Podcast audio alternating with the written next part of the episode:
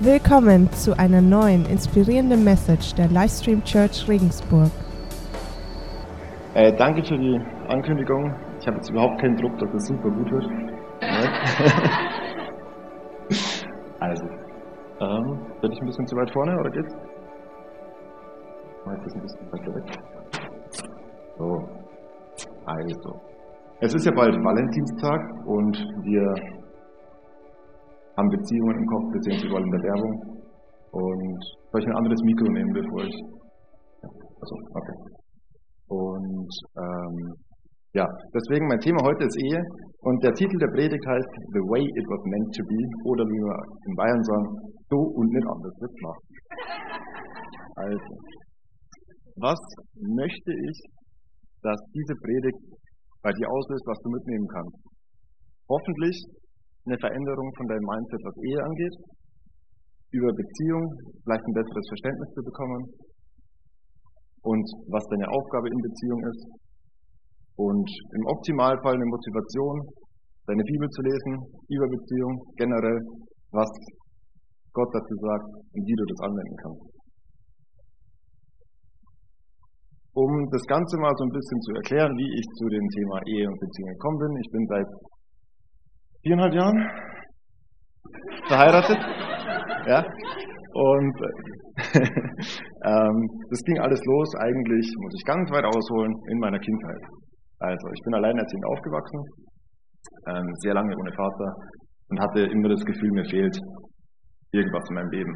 Und weil das sehr naheliegend war, dass es eine Person ist, habe ich das irgendwie ersetzt durch Beziehungen und habe dann mit 15, 16 ging es los, eine Beziehung nach der anderen, habe immer irgendwie so versucht, irgendwas rauszuholen, was mich glücklich macht. Das hat natürlich nicht funktioniert, logischerweise. Und ich habe im Endeffekt immer nur gelernt, try and error, was ich falsch mache, aber nie, wie es eigentlich gedacht ist. Und es ging dann, bis ich 2014 auf die Bibelschule gegangen bin. Meine Freundin hat damals Schluss gemacht. Ich hatte im Westerwald, ich weiß nicht, ob jemand schon im Westerwald war, es ist einsam, 300 Seelendorf, da war die Bibelschule, man konnte sich sehr auf den Herrn fokussieren. Da hatte ich Zeit nachzudenken und so eine Bestandsaufnahme zu machen von meinem Leben, von Beziehung. Und habe gemerkt, ich habe absolut keine Ahnung, wie es eigentlich gedacht ist. Und habe mich dann intensiver mit dem ganzen Thema beschäftigt, habe auch eine Bachelorarbeit über das Thema geschrieben und so weiter. Äh, das ist ein super, super interessantes, spannendes Thema. Die Bibel sagt so viel über Beziehungen, weil die ganze Bibel ist eine einzige Geschichte über Beziehungen. Geht los bei Adam und Eva und Gott. Und dann geht es bis zum Schluss, wenn wir lesen, dass Jesus seine Braut, die Gemeinde, uns Christen, zu sich holt.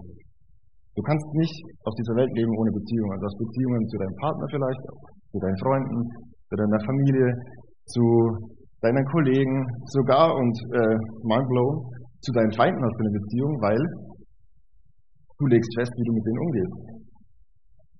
Das Thema ist wahnsinnig wichtig. Ich habe jetzt, glaube ich, drei bis vier Stunden, um euch darüber zu erzählen. Ihr habt alle Zeit. Also, ich weiß natürlich jetzt nicht, wie es bei euch aussieht, ob ihr Single seid, ob ihr verlobt seid, in einer Beziehung, verheiratet, verwitwet, geschieden, was auch.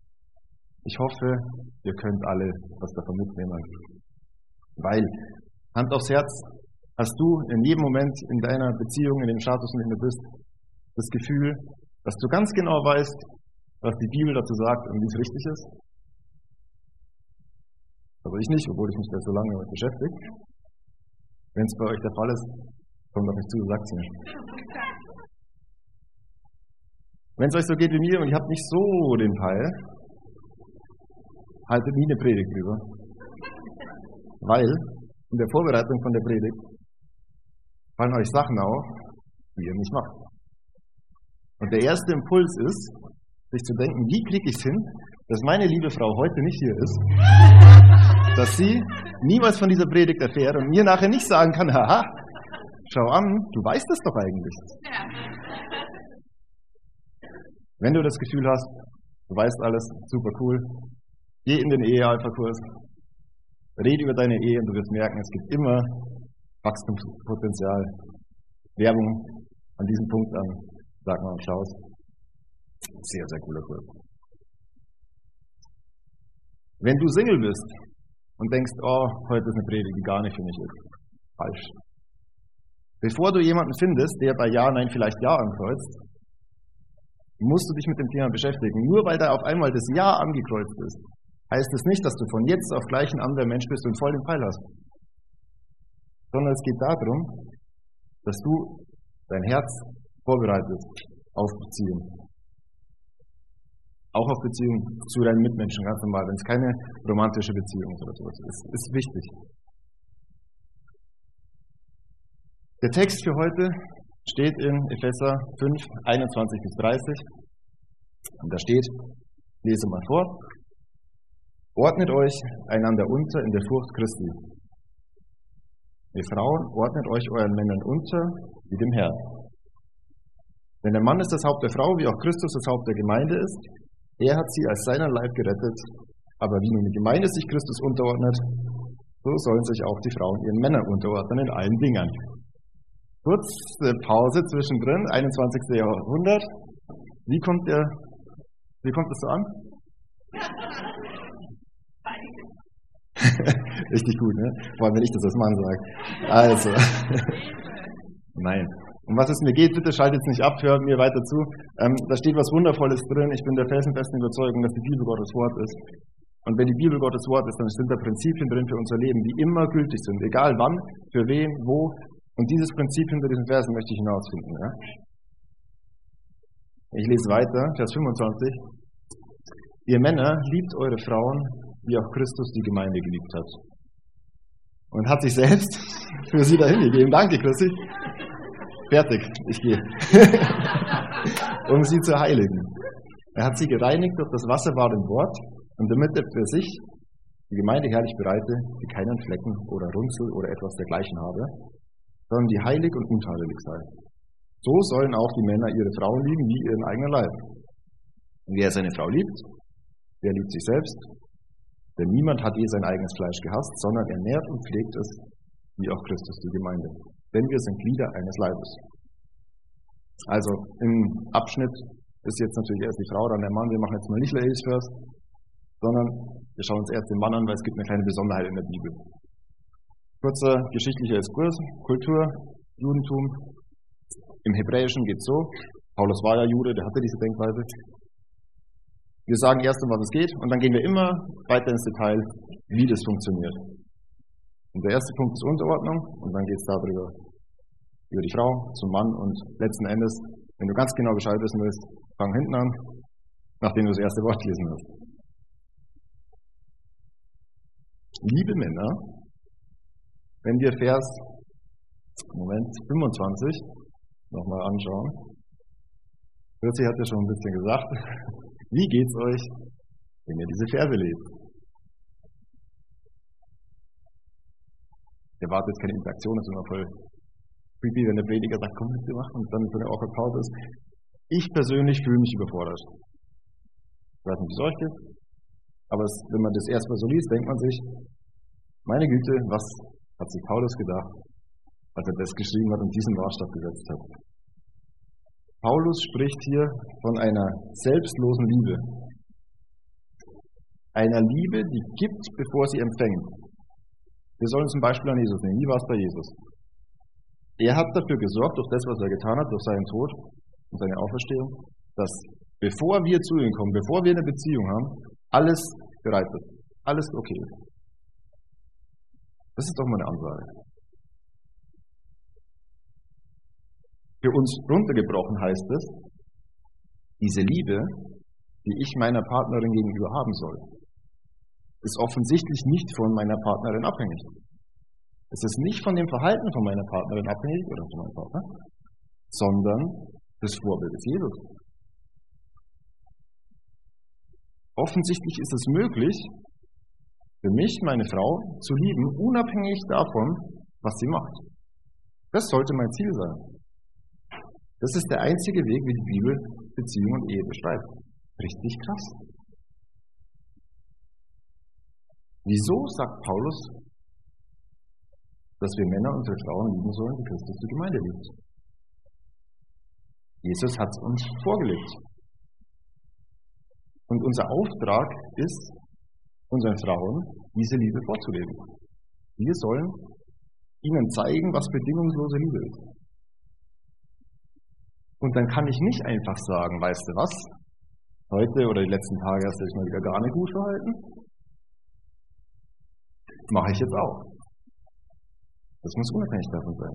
Jesus hat auch nicht zu mir gesagt, du, ey, ähm, bezüglich deiner Errettung, coole Sache können wir machen, aber versuch doch mal einen Tag, eine Woche, einen Monat, dich mal richtig korrekt zu verhalten. Ich weiß, du scheiterst eh, aber ich will, ich will sehen, dass du dich anstrengst. Und dann mache ich was für dich. Hat er nicht. War davor unabhängig von mir. Ich kann nicht sagen, solange du dich nicht korrekt verhältst, mache ich nichts für dich. Kleines Beispiel aus dem Nähkästchen. Es ist ja, ist ja nun mal so, dass es Aufgabenverteilungen in der Ehe gibt. Da gehe ich jetzt nicht mehr darauf ein, aber wir haben eigentlich das Ziel, uns gemeinsam zu unterstützen. Aber wenn beide berufstätig sind, du kommst äh, in deinen Alltag rein, beide sind auf der Arbeit, vielleicht noch ein Schichtdienst dazu und dann hast du abends einen Hauskreis oder irgendwelche Treffen oder keine Ahnung, das bleibt wenig Zeit. Vielleicht in der Zeit, in der man sich dann sieht, hat man mal eine Diskussion oder ein paar soll ich sagen, ein bisschen grobere Worte oder sowas und die Woche ist einfach nicht so optimal gelaufen. Soll vorkommen, auch in den besten Momenten. Und jetzt ist Freitag und der Klassiker am Freitag ist, ich komme eher nach Hause als meine Frau. Und natürlich denke ich mir, wenn du jetzt kochst, vor deine Frau nach Hause, die freut sich sicher. Ja, ja. Und ich mach's nicht. Und warum? Weil ich mir denke, naja, was hat sie denn bitte die Woche für mich gemacht? Das ist ein richtig dummes Denken, ich weiß. Aber wenn ich nicht bewusst mich entscheide, das Richtige zu machen, wird es mir schwerfallen. Auch wenn ich objektiv draufschaue und mir denke, so, hey, das hat doch noch nie funktioniert, dass du das so machst. ist egal.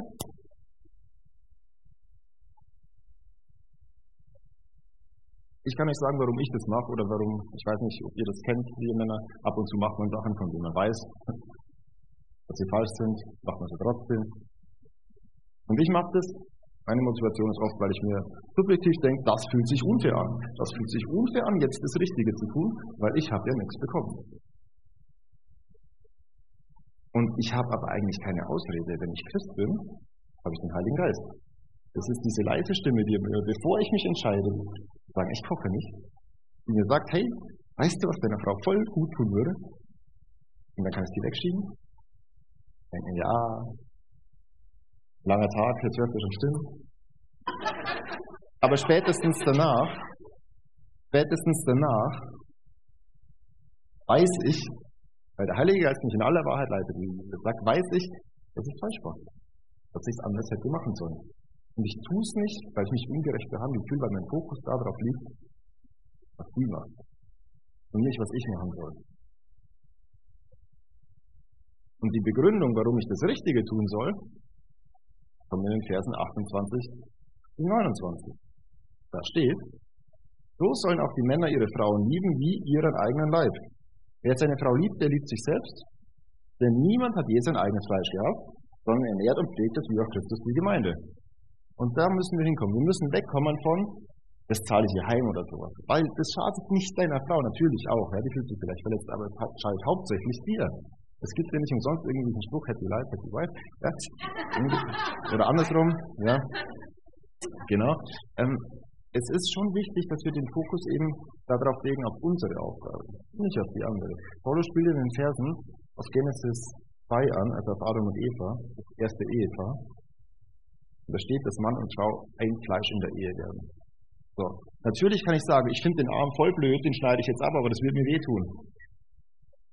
Das ist nicht so intelligent. Kurzer Einschub noch. Es gibt keine Bonuskarte in der Ehe. Du hast dich zehnmal gut verhalten, jetzt darfst du dich einmal schlecht verhalten. Gibt's nicht. Wir haben vorhin über die Speisung der 5000 gehört. Jesus hat auch nicht gesagt so, boah, 5000 Leute jetzt äh, gespeist, jetzt erst mal drei Tage richtig viel bloß zu denen sein, das habe ich mir verdient. Natürlich nicht. So ist es nicht. Es geht um die ganze Zeit. Es ist ein unabhängig von meinem Partner ein Prozess, der fortlaufend ist und sich nicht ändert. Das Griechische Grammatik langweilig nicht, aber das, das ist ein fortlaufender Prozess, der nicht aufhört, der immer gilt. Jetzt ein Cut zu den Männern, liebe Frauen, jetzt seid ihr dran. Wir haben die Rahmenbedingungen geklärt, unter denen ihr eure Männer lieben dürft. Manche Bibelübersetzungen, ich weiß nicht, ob ihr jetzt mitgelesen habt, ähm, wir nehmen den Vers 21 nicht dazu, der ist aber essentiell wichtig, Vers 21, fängt an mit, ordnet euch unter. Und da steht, ordnet euch einander unter in der Furcht Christi, ihr Frauen, ordnet euch euren Männern wie dem Herrn unter. Wie gesagt, griechische Spitzfindigkeiten, was auch immer. Ähm, Im zweiten Vers steht nicht nochmal unterordnen drin, das machen wir für uns, was wichtig ist. Ähm, kann, kann ich den Vers äh, 21 haben? Genau. Da steht eigentlich da, ordnet euch einander unter in der Furcht Christi, ihr Frauen, euch euren Männern, wie dem Herrn. Das Zusammenhängen. Eine Einheit, das ist wichtig. Der Fokus liegt offensichtlich auf Unterordnung, wie es bei den Männern die Christusgleiche Liebe ist. Was bedeutet Unterordnung allgemein? Wie gesagt, genau wie bei dem Lieben, ein permanenter Prozess, der sich immer wiederholt und der immer ein Status sein muss. Aber sehr wichtig, im Griechischen ist dieses Wort von aktiv. Das ist eine Sache, die du machst als Frau, die dir nicht aufgedrückt wird von außen, von deinem Mann, von der Gesellschaft oder was auch immer. Das muss aus dir rauskommen. Die Unterordnung kommt aus dir raus und die wird nicht eingefordert. Um die eigene Verantwortung geht es. Keiner muss sich unterdrücken lassen. Ja? Die Sache ist, dass es aus dir rauskommt. Wenn nicht aus dir rauskommt, bringt, bringt nichts. Du kannst ähm, noch so konservativ aussehen nach außen mit Rockzock rumlaufen, ein Kopftuch tragen im Gottesdienst. Es ist vollkommen egal, wenn deine Herzenshaltung nicht stimmt. Alles egal. So. Diese Unterordnung gilt auch für den Mann. In Vers 21 steht, ordnet euch einander unter in der Furcht Christi. Und jetzt wird spannend. Du wirst nur aufgefordert, dich deinem Mann unterzuordnen, nicht allen Männern. Also das ist eine exklusive Sache. Und das ist mit eins der wichtigsten, und das ist mir jetzt wichtig, eins der wichtigsten Kriterien für Ehe. Unterordnung. Das ist exklusiv. Mit dem Ja vor Gott hast du dich verpflichtet, dieses Mindset anzunehmen. Und ich weiß, der Ehe, der Hochzeitstag ist ein Tag, wo ganz viel passiert und wo man voll emotional ist und so, man redet die ganzen Phrasen nach, wie es der entscheidet und so weiter. Aber was heißt das wirklich? Machen wir uns da Gedanken drüber? Ich hoffe ja, aber im Eifer des Gefechts. Ja?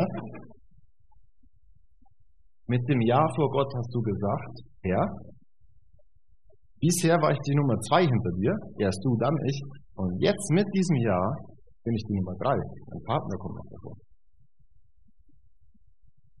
So stellt sich Gott Ehe vor. Wenn wir die Verse lesen. Wir können es gar nicht anders sehen. Eigentlich würde Vers 21 reichen. Ordnet euch einander unter, also dein Partner und du, euch gegenseitig, in der durch Christi Gott überein. Die Reihenfolge ist Gott, Partner, du. Und jetzt kommt's, wenn wir beide machen, trotzdem wieder auf beide geschaut. Verantwortung geben wir ab, dass wir nicht mehr auf unsere eigene Bedürfnisbefriedigung schauen, sondern wir geben die ab an unseren Partner. Und ich schaue jetzt darauf, was Partner gut tut, was er möchte. Wir geben nicht ab, dass wir keine Bedürfnisse mehr haben. Das ist sehr wichtig. Wir geben die Verantwortung für Bedürfnisbefriedigung ab. Natürlich ist es schwierig. Das geht nicht von jetzt auf gleich und natürlich haben wir Angst. Wir haben Angst, was, wenn mein Partner nicht da drauf schaut. Was, wenn mal eine Woche drin ist oder ein Monat, wo das nicht so gut läuft? Dann kannst du den Fokus verlieren und kannst sagen, ja, jetzt schaue ich wieder auf mich, aber es wird nicht funktionieren. Versprochen. Weil, wenn du was machst, wie es in der Anleitung steht, wird es funktionieren. Praktisches Beispiel, ein Küchenmesser. Du kannst das Küchenmesser hernehmen, du kannst es am Griff halten, du kannst mit der Schneide schneiden auf dem Schneidebrett, die andere Hand weg oder halten. Und es wird nichts passieren, es wird genau das passieren, was du möchtest, hoffentlich, dass du dein Gemüse schneidest. Jetzt kannst du natürlich sagen, ah, ja, neumodischer Mist, dieses Messer, ich mache das so, wie ich das will. Ich schneide mit dem Messer Rücken. oder mit dem Griff oder mit der Spitze. Kannst du machen. Du kommst vielleicht auch zu dem Ergebnis, dass dein Gemüse irgendwie geschnitten ist. Aber höchstwahrscheinlich wirst du dir wehtun, es wird wahnsinnig viel Kraft kosten und richtiger Aufwand sein, wenn es vielleicht gar nicht klappt. Halt dich an das, wie es gedacht ist. Wenn die Bibel was zur Ehe sagt, ist das das Beste, was du machen kannst. Es muss es wert sein, die Anleitung zu lesen und sich daran zu halten. Und Gott verspricht es. Im ganzen Alten Testament sehen wir, dass Gott sagt, wenn du mir gehorsam bist, liegt Segen drauf. Halt dich an meine Gebote, dann liegt Segen drauf. Ich, mir geht es nicht um Gesetzlichkeit, das ist nicht der Punkt. Aber wenn Gott sich was gedacht hat, wird es das Beste für uns sein. Ich will nicht an einen Gott glauben, der nicht das Beste für mich im Sinn hat. Und das hat er offensichtlich, sonst hätte er seinen Sohn nicht für uns gegeben. Wenn sich Mann und Frau so verhalten, wie in Epheser 5,21 steht, verspreche euch, es liegt Segen drauf auf der Ehe. Ich sage nicht, dass nicht auch schwere Zeiten kommen werden. Äußere Umstände können viel ausmachen. Aber mit dem Mindset, mit diesen Voraussetzungen wird es viel leichter sein. Versprochen.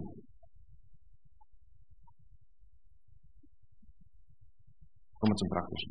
Was hat das für Auswirkungen auf unser Leben? Stell dir mal vor, du gibst die Bedürfnisse, die du hast, die Verantwortung dafür, an deinen Partner ab. Was könnte passieren? Ja, im schlechtesten Fall ignoriert es den Partner und denkt auch nur an sich, dann redet drüber, sucht euch Hilfe. Ein praktischer Tipp für die Umstellung, also für die Umsetzung von der Predigt heute, ähm, wie es positiv enden kann, habe ich hier. Ich denke, das machen wir heute auch abends. und wieder aufgepasst. Ein praktischer Tipp. Wer verheiratet ist, ihr habt in der Regel einen Ring am Finger. Lebt den Ring runter. Macht's wie an der Hochzeit, gebt den Ring eurem Partner. Euer Partner gibt euch den Ring zurück. Mit der Absichtserklärung zu sagen, weißt du was, von heute an habe ich verstanden, dass es in meiner Ehe mit dir nicht mehr um meine Bedürfnisbefriedigung geht, dass ich darauf schaue, sondern geht es ab an dich? Wir über das, ja, schön. Ich gebe das ab an dich und ich vertraue darauf, dass du meine Bedürfnisse im Blick hast und ich werde deine Bedürfnisse im Blick haben. Der Fokus wird sich verschieben. Kein Mensch kann gleichzeitig seine eigenen Bedürfnisse im Fokus haben und die von seinem Partner. Es geht nicht. Ganz zu schweigen davon, dass man, obwohl man verheiratet ist, ganz oft was Unterschiedliches will. Ich will jetzt einen Film anschauen, meine Frau will reden. Wessen Bedürfnis ist wichtiger, wenn ich mich zwischen beiden entscheiden muss? Werde ich die ganze Zeit gelähmt vor Entscheidungen. Ich werde ausbrennen, wenn ich beides im Fokus habe. Deswegen schaue ich auf einen Partner. Ich sage euch, was passieren wird, wenn ihr das eine Zeit lang durchzieht. Der Fokus auf die Bedürfnisbefriedigung, die ich selber habe, wird verschwinden. Es wird mir nicht mehr darum gehen, das zu machen, was ich will, mit der Hoffnung, irgendwann glücklich zu werden. Sind wir mal ehrlich, können wir uns selber glücklich machen? Als Christen wissen wir, dass das eigentlich Gottes Aufgabe ist, indem wir uns ihm unterordnen. Aber trotzdem versuchen wir es ganz oft. Aber was wird dich glücklich machen? Dich wird glücklich machen zu sehen, dass dein Partner sich darüber freut, dass du auf ihn schaust, dass du ihn immer besser kennenlernen wirst, weil du auf einmal ein Verlangen danach hast, zu wissen, wie er tickt, was ihn glücklich macht, womit du ihm eine Freude machen kannst. Das ist genau das gleiche wie mit Gott. Wenn dir wichtig wird, Gottes Willen auszuführen, dann wirst du nach seinem Willen suchen, weil du merkst, dass er sich darüber freut, wenn du das machst. Und es ist keine Kamp kein Kampf mehr darum, zu kurz zu kommen. Die Angst wird weggehen. Klar, in manchen Momenten kommt die wieder, aber trotzdem, der Fokus muss stimmen. Und wenn diese ganze Zeit, die du dafür aufwendest, für deine eigene Bedürfnisbefriedigung, wenn die auf einmal frei ist, dann bist du befreit für Großes. Dann hast du Ressourcen. Es geht ja schon los bei so Sachen, bei so Kleinigkeiten, wo wir sagen, oh, was will ich heute essen? Dann überlegen wir zehn Minuten, was wir jetzt kochen. Also, das alles einfach zu sagen, ist egal, komm. Womit mache ich meinem Partner Freude? Ich weiß, was er mag. Mach ich. Stell dir vor, wo wir als Familien, wo wir als Gemeinde hinkommen, wenn wir auf einmal so viele Ressourcen übrig haben. In der Ehe geht's los, in der Beziehung. Raus in die Gemeinde, Stadt, Welt.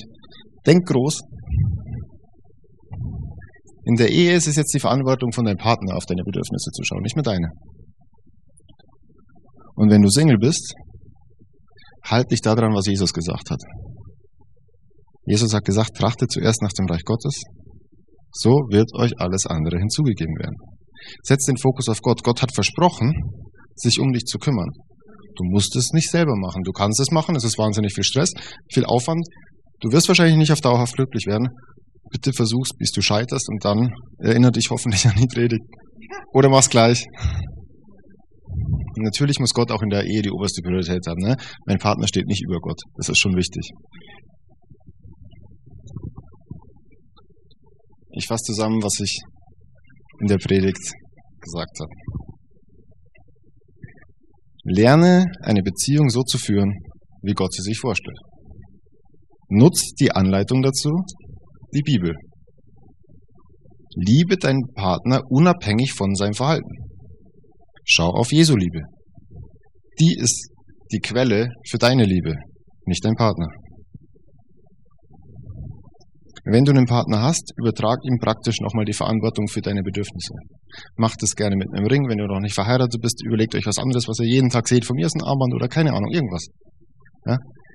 Einfach um den Fokus nicht zu verlieren, zu sagen, nein, es geht nicht um mich. Gott hat einen Plan für dein Leben und für deine Beziehungen. Frag ihn und halt dich dran. Versprochen, dann wird's funktionieren. Gott steht an erster Stelle. Gott, dein Partner, du. Die Reihenfolge ist wichtig. Wenn du sonst nichts mitnimmst heute, die drei Worte sind mir wichtig. Lest deine Bibel, das ist die Gebrauchsanweisung für die Ehe. Aber auch in allen anderen Bereichen. Wenn du wissen willst, wie man sich nach Gottes Willen einigermaßen korrekt verhält, fang gern im Buch der Sprüche an. Wahnsinnig spannendes Buch. Wenn du keine Bibel hast, kein Problem, wir haben genug. Komm auf uns zu, wir schenken dir gerne eine.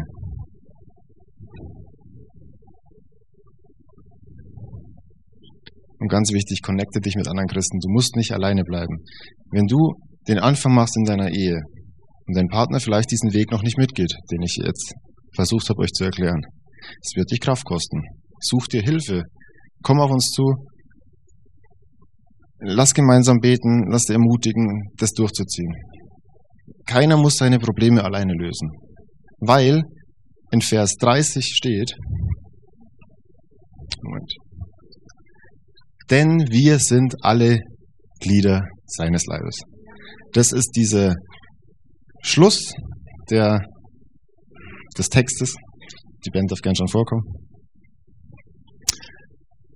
Die Grundvoraussetzung, die wir haben, ist, dass wir an Jesu angehängt sind. Von ihm kommt die Kraft. Auch von der Gemeinschaft, dass wir uns gegenseitig Trost und Kraft geben können. Und uns ermutigen können, das Richtige zu tun. Ich würde zum Schluss gerne noch beten. Guter Gott, du hast dir Ehe ausgedacht als wunderbares Konzept. Beziehung als das, was du möchtest, dafür hast du uns erschaffen. Ja, ich möchte dich bitten, dass du uns immer mehr hilfst zu verstehen, wie Beziehungen funktionieren nach deinem Willen. Und dass wir das umsetzen können in unseren Beziehungen, Ehen, Freundschaften und so deine Liebe weitergeben können. Wenn wir deine Liebe als Maßstab nehmen, zapfen wir das an und können das direkt weitergeben, Herr. Schenk uns Mut und Kraft, das umzusetzen und ähm, eine Freude daran, deinen Willen zu tun, Herr. Amen.